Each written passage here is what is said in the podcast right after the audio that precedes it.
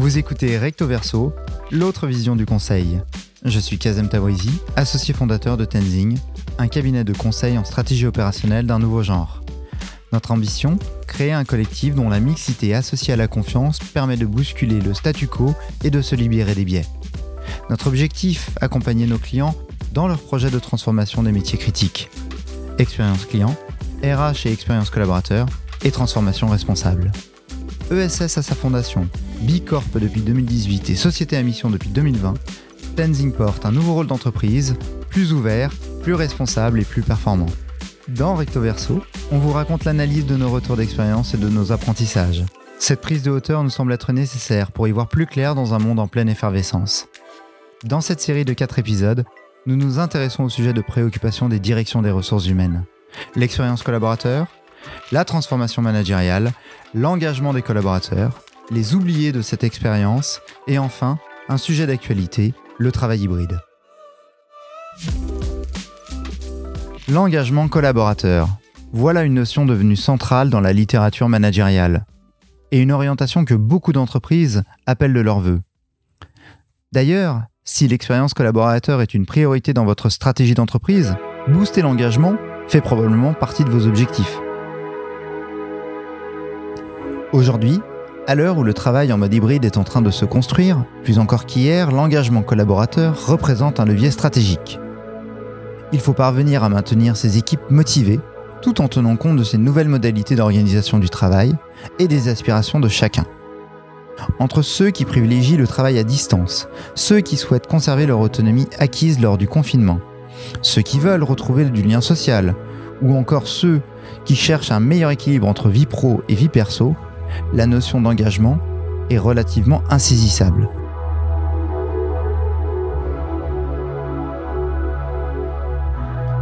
En fait, ça veut dire quoi être engagé? Comment peut-on savoir si son entreprise est engagée, si ses collaborateurs sont engagés? Et comment peut-on développer ce fameux engagement collaborateur?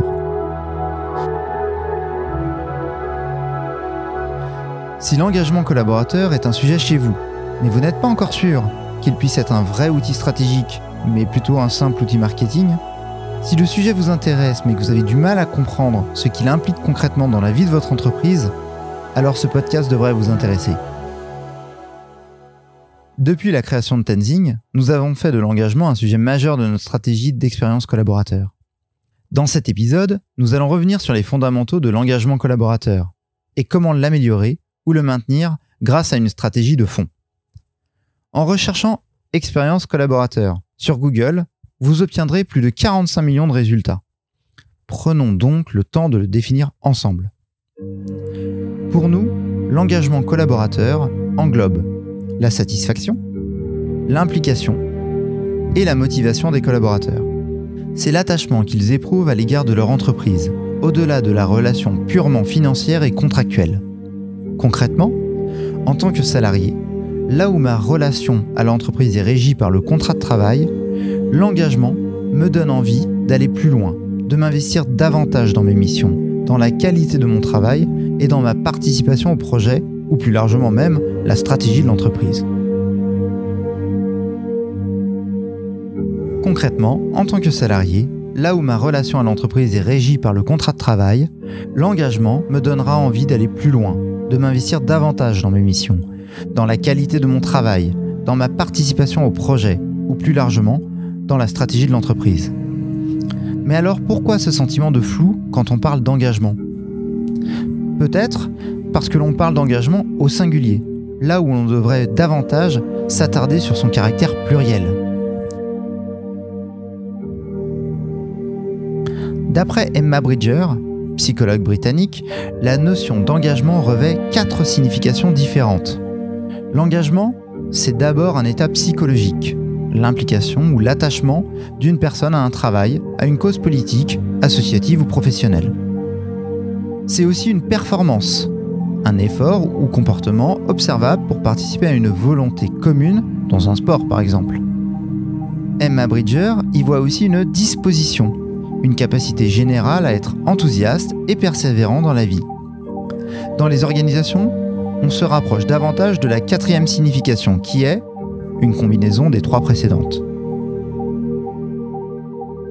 Rien d'étonnant au final, car l'entreprise est un véritable lieu de vie et de socialisation, où l'on s'investit à titre personnel dans ses tâches au quotidien et à titre collectif dans nos relations avec nos collègues, clients et managers. Pour donner davantage de relief à ces éléments, Kerstin Alfeus parle quant à elle d'engagement professionnel à trois niveaux. L'engagement intellectuel, soit la manière dont la personne réfléchit à son travail et à comment le réaliser le mieux possible. L'engagement affectif, la satisfaction de bien faire.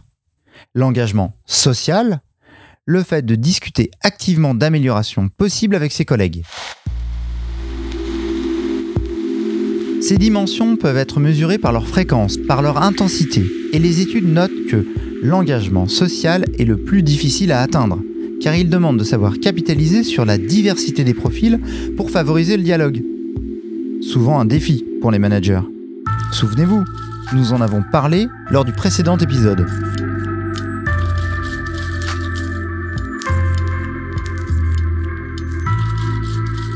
Alors chez Tenzing, concrètement, ça se matérialise comment? L'engagement repose sur l'implication des salariés, des consultants, à tous les niveaux du projet de l'entreprise. Sur le plan intellectuel, nos consultants participent aux nombreuses réflexions internes, qu'il s'agisse de notre engagement social, de notre métier ou de la veille professionnelle sur les différents sujets. Sur le plan affectif, la mise en place de binômes coach-coaché et la généralisation d'un système d'évaluation à 360 permet de valoriser les performances de chacun au niveau du collectif et de se sentir progresser dans son parcours.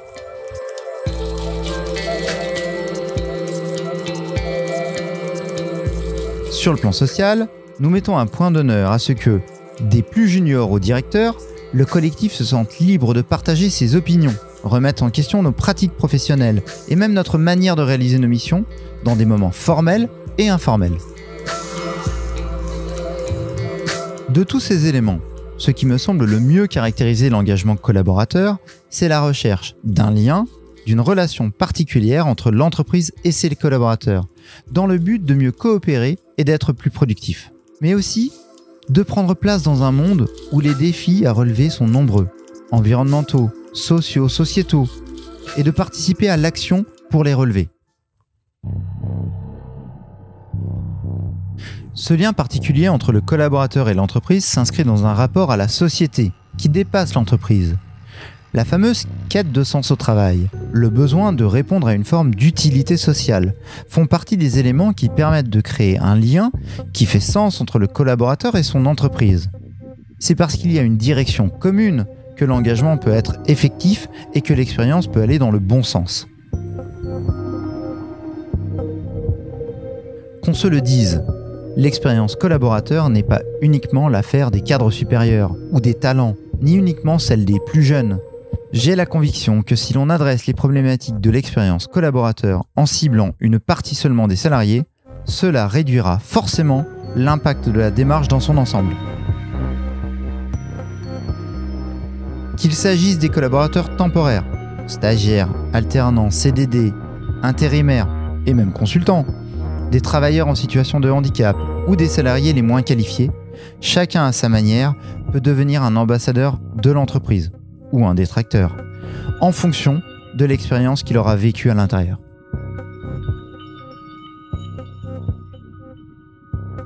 Je pense que c'est une erreur de sous-estimer la valeur d'un collaborateur selon son statut ou son niveau de compétence. Et pourtant, c'est un constat amer que l'on peut faire dès le process de recrutement.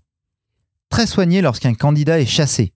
Pour son parcours ou la rareté de ses compétences sur le marché du travail, l'expérience peut rapidement se dégrader pour un candidat à un poste peu qualifié. Non-réponse à la candidature, absence de feedback en cas de refus, process d'intégration quasi inexistant. La crise du Covid a d'ailleurs été un puissant révélateur du caractère essentiel des travailleurs souvent considérés comme jetables. Si chacun apporte de la valeur, tous les collaborateurs ne méritent-ils pas une attention particulière leur permettant de mobiliser leur plein potentiel et de se développer? Tout en restant fidèle à l'entreprise On le voit, la relation entreprise-collaborateur nécessite un investissement. Mais quels sont au juste les intérêts pour l'entreprise à investir dans cette relation? J'y vais, j'y vais pas. Comment être certain que les équipes soient réceptives? Quels mécanismes sont en jeu? Mais qu'est-ce qui nous échappe? Laissez-moi vous rassurer, d'autres ont réfléchi à tout ça bien avant nous. Trois grands principes de l'école de Chicago, courant sociologique des années 1960, peuvent nous aider à y voir plus clair.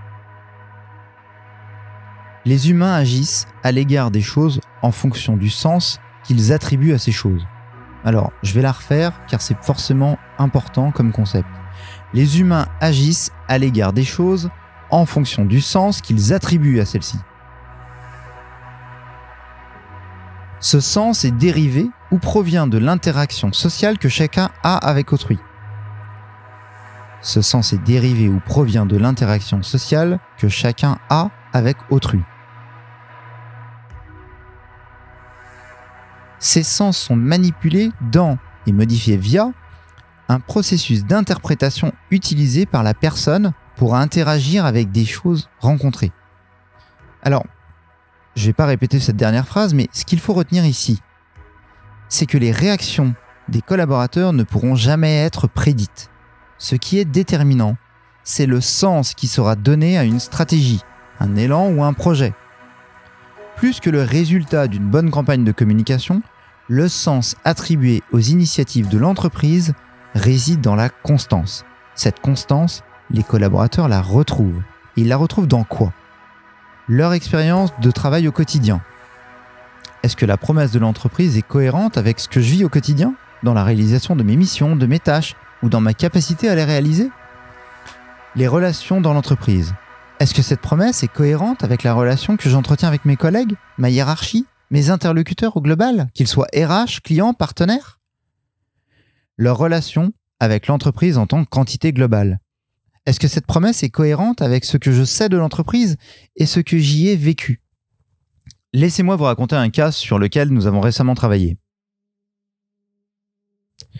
Nous avons été sollicités par un de nos clients qui, dans l'ambition de valoriser les soft skills de ses collaborateurs, souhaitait déployer un référentiel des postures attendues dans l'entreprise. En échangeant avec lui, nous avons vite remarqué que l'enjeu en soi n'était pas de déployer ce référentiel. Notre client en avait tout à fait la capacité en interne, mais bien de redonner du sens à l'ensemble de la démarche, qui s'avérait inscrite dans une transformation bien plus large. On avait été appelé pour déployer un dispositif, on s'est finalement retrouvé à co-construire avec ce client une stratégie de mise en cohérence de l'ensemble des initiatives concurrentes à l'ambition de valorisation des soft skills. Nous avons donc fait le choix de faire du déploiement du référentiel de posture la brique d'introduction pour présenter et définir ces postures, dans l'optique de développer un langage commun dans l'entreprise, autour de ces fameuses soft skills. Nous pensons que la stratégie d'engagement collaborateur permet de mettre en cohérence l'ensemble de ces éléments. Cette conviction est forgée par les résultats de nombreuses études, dont celle de Gallup, menée depuis plus de 20 ans. Ces études démontrent que l'engagement des collaborateurs est vecteur de performance plutôt que la conséquence d'une entreprise performante. Prenons un instant pour aborder le cas d'école présenté par Emma Bridger dans son livre Employee Engagement. En 2010-2011, alors que l'ensemble du marché était en grande difficulté, Sainsbury's, une chaîne de supermarchés britannique, faisait partie des seuls grands groupes à afficher une croissance stable au Royaume-Uni. Bien que cette stabilité puisse être le résultat d'un ensemble de facteurs, la chaîne estime que 15%, 15% de cette croissance s'explique par les efforts faits en termes de stratégie d'engagement des collaborateurs. Comment a-t-elle fait? Pendant cette période, Sainsbury's n'a cessé d'affiner sa stratégie en mettant en place des enquêtes tout au long de l'année afin d'avoir des informations significatives sur les salariés et leurs attentes. Les résultats ont permis de remodeler leur programme d'engagement pour mieux l'aligner avec leur ambition de long terme. Ce que l'exemple de Sainsbury's vient illustrer, ce sont les résultats de l'état des lieux du travail réalisé par Gallup en 2017, à savoir que l'engagement amène les collaborateurs à mieux comprendre les clients, mieux défendre leur organisation et mieux résoudre les problèmes rencontrés au quotidien et s'en rendre compte. D'un autre côté, l'engagement permet à l'entreprise d'enregistrer une diminution du taux d'erreur dans les tâches, de baisser le turnover, entre 24 et 59% de turnover en moins par rapport aux entreprises qui ont un faible taux d'engagement, et de réduire l'absentéisme, moins 41% par rapport aux entreprises qui ont un faible taux d'engagement. Sur un plan plus global, les entreprises avec un fort taux d'engagement augmentent leur rentabilité de 21%. À titre personnel, je trouve ces résultats impressionnants. D'autant plus que lorsque l'on voit leur effet sur les chiffres et sur la qualité des relations, on ne peut qu'être convaincu. Mais ce que je pense importe peu finalement. Quelle est la situation aujourd'hui? Toujours d'après l'étude L'état des lieux du travail, dans le monde, 15% des travailleurs se déclarent engagés, c'est-à-dire qu'ils travaillent avec passion et sentent une forte connexion à leur organisation. En France, ce chiffre tombe à 6%, alors que 25% des salariés se déclarent activement désengagés. C'est donc un quart des travailleurs en France qui sont non seulement malheureux au travail, mais qui communiquent leur mal-être à leurs collègues. Les 69% restants sont non engagés. Ils font ce qui est attendu d'eux sans fournir d'efforts supplémentaires. Ce que l'on remarque, c'est que malgré plus de 20 ans d'études aux résultats similaires, ces chiffres font partie du paysage et suscitent peu de réactions. Les Français sont-ils de mauvais élèves? Répondre par l'affirmatif n'aurait finalement que peu d'intérêt. Faisons un pas de côté. Si je vous dis que les 5 principes à suivre pour administrer et gérer une organisation aujourd'hui sont prévoir, organiser, commander, coordonner, contrôler. Êtes-vous d'accord? Eh bien, ces principes ont été énoncés en 1916 par Henri Fayol, qui est un peu le Taylor français. Ingénieur de l'école des mines de Saint-Étienne, Fayol est l'auteur du classique L'administration industrielle et générale, dans lequel il fait état de 30 ans passés à la direction générale de la société Commentry, Fourchambault et de Casseville, compagnie métallurgique. Ces principes d'administration et de gestion largement puisé dans le commandement militaire et le contexte de la seconde révolution industrielle, lui valent une notoriété jusqu'aux États-Unis et se sont propagés dans l'ensemble des organisations françaises jusqu'à ce jour. Les pratiques et points d'intention énoncés par Fayol continuent d'infuser les cours des écoles de management et donc les pratiques d'un ensemble de dirigeants actuels et futurs. Rien d'étonnant donc à ce que, dès 1980, le sociologue Gert Hofstede rapporte que la France présente un score de distance hiérarchique particulièrement élevé. En d'autres termes, le respect du chef l'emporte sur la volonté de laisser une marque personnelle dans son travail, quitte à accepter un statu quo loin d'être idéal sous prétexte que ça vient d'en haut. C'est en cela que, à mon sens, les Français eux-mêmes ne sont pas particulièrement de mauvais élèves. Ce sont plutôt des pratiques ancrées depuis plus d'un siècle qu'il faut tenter de faire bouger. Rappelez-vous, dans l'épisode précédent, je vous avais parlé du poids des habitudes. Mais que s'est-il donc passé dans la relation entreprise-collaborateur pour que l'on arrive aujourd'hui à l'ère de la QVT, du management par la bienveillance ou de l'expérience collaborateur? Pourquoi ce sentiment de rupture, de désengagement des salariés?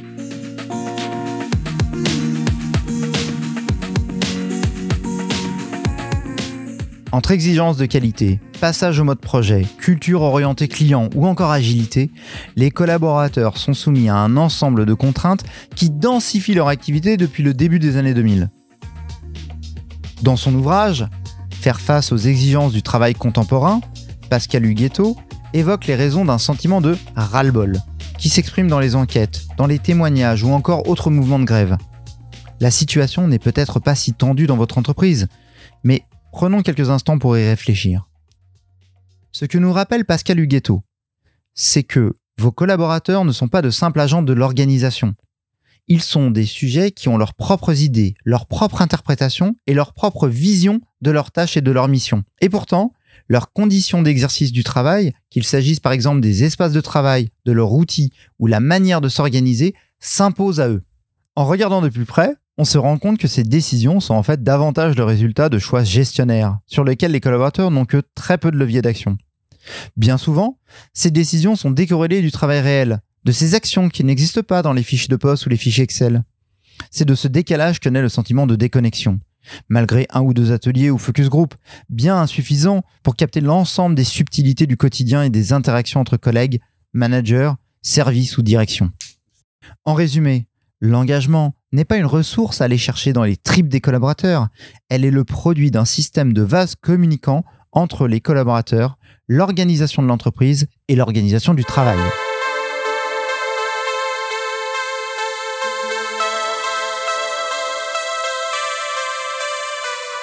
S'il fallait retenir une chose de tout ce que l'on a énoncé jusqu'ici, c'est que l'engagement collaborateur, ça s'organise.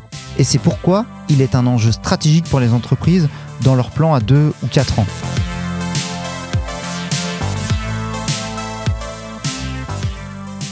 Il n'y a pas de formule magique pour booster l'engagement de vos collaborateurs. Pas de formation qui apporterait des solutions toutes faites, ni le dernier objet à la mode pour habiller vos bureaux. Dans ce podcast, nous vous proposons une grille de lecture et une méthodologie qui sauront s'adapter à votre contexte et à vos réalités. Cette grille prend en considération les dimensions psychologiques, sociales et organisationnelles pour prendre la mesure du sujet et de sa forme dans votre organisation. Elle s'appuie sur les travaux de chercheurs, comme notamment Pascal Huguetto, sociologue, d'auteurs, comme Dan Pink, juriste américain, ou bien même Pascal Demurger, directeur général de la Maïf. Cette grille nous permet de réaliser un premier état des lieux de l'engagement collaborateur autour de cinq piliers. La motivation au travail, les relations au travail, le travail réel, le lien aux valeurs de l'entreprise et le développement des compétences. Dans notre conception, l'engagement collaborateur est à la frontière de ces différents indicateurs. Ces piliers ont chacun leur importance, mais ils sont avant tout complémentaires. Néanmoins, il reste une photographie à un instant précis. L'engagement, et nous l'avons vu plus globalement, les relations au sein de l'entreprise sont en mouvement permanent.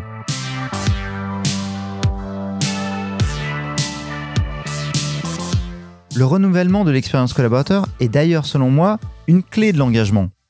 Donner les moyens aux salariés de se rassurer sur leur avenir, de leur donner les moyens d'acquérir de nouvelles compétences, de progresser dans leur carrière, de leur ouvrir de nouvelles perspectives professionnelles font partie des responsabilités de l'entreprise.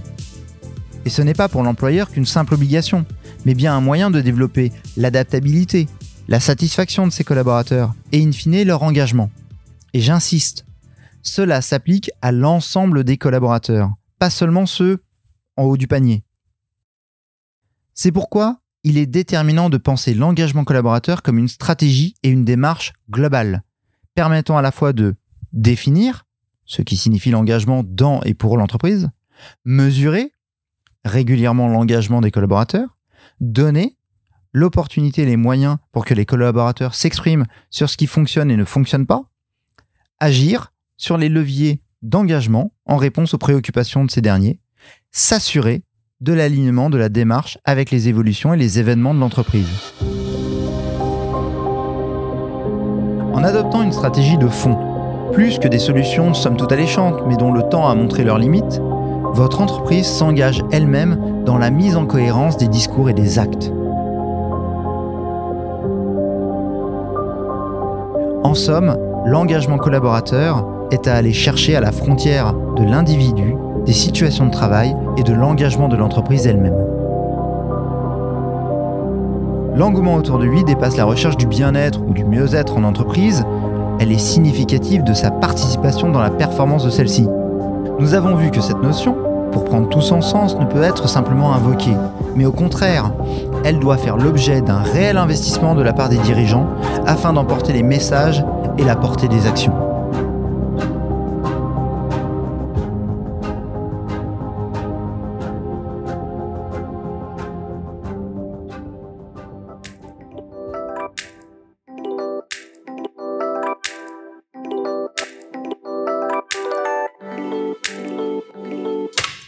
Venez d'écouter le troisième épisode de Recto Verso, l'autre vision du conseil.